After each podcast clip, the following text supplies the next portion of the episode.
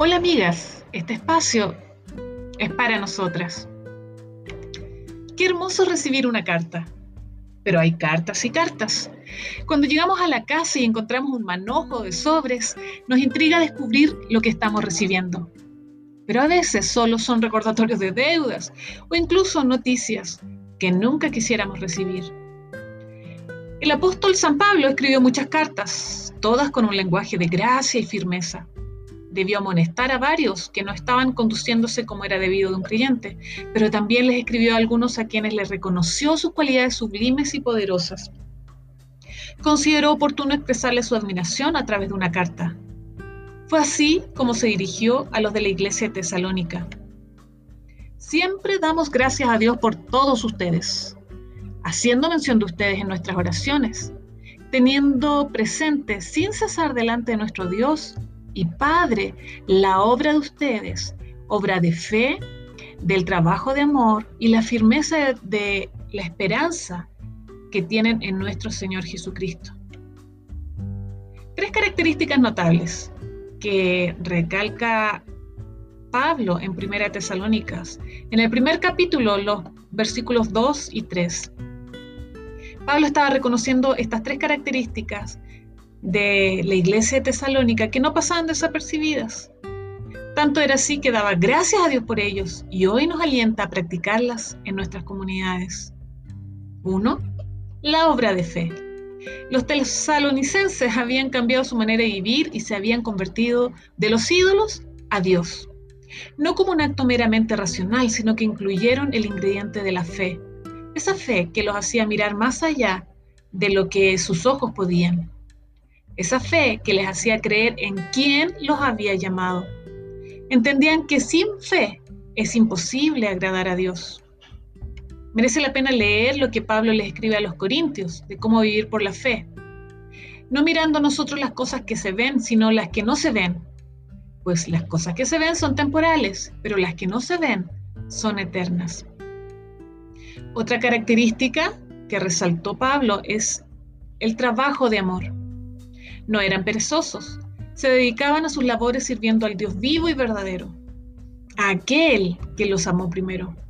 Por tal razón podían amar a quienes los rodeaban. Jesús mismo enseñó este mandamiento, que se amen los unos a los otros como yo los he amado. Cada vaso de agua, cada palabra de aliento, cada esfuerzo por contar las verdades del reino fue hecho con el amor que habían recibido del Padre. Sabían que Dios no es injusto por olvidar la obra de ellos y el trabajo de amor que habían mostrado hacia su nombre, sirviendo a los que son hijos de Dios. Jesús quería que así fuesen conocidos entre la multitud. En esto conocerán todos que son mis discípulos, si se aman los unos a los otros. La tercera característica que menciona Pablo es su esperanza firme. Pablo recalca la firmeza o constancia que tenían para esperar la venida de Dios. No es fácil esperar. La vida nos lleva en un tubo vertiginoso que nos hace correr de un lado a otro todo el día.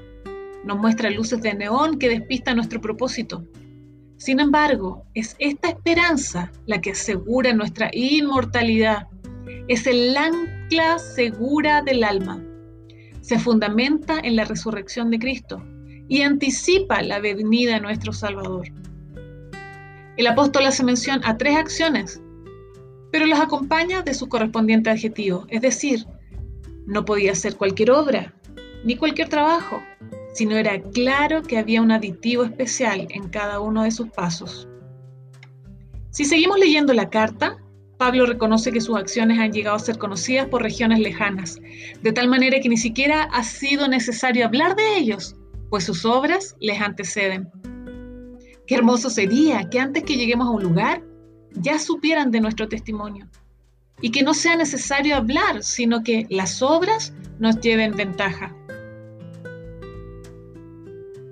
Es momento de preguntarnos si al recibir la palabra de Dios lo hacemos como palabra de hombres o como lo que realmente es. Si queremos que las escrituras nos inspiren y haga su obra a nosotros, debemos aceptarla como la verdadera voz de Dios para nuestras vidas. Así como Pablo le dice al joven Timoteo, toda escritura es inspirada por Dios y útil para enseñar, para reprender, para corregir, para instruir en justicia, a fin de que el hombre de Dios sea perfecto y equipado para toda buena obra. Hoy dispongámonos a creer que Dios nos está hablando y que nos pide que agreguemos a nuestros pasos fe, esperanza y amor. Estos tres, pero el mayor de ellos es el amor.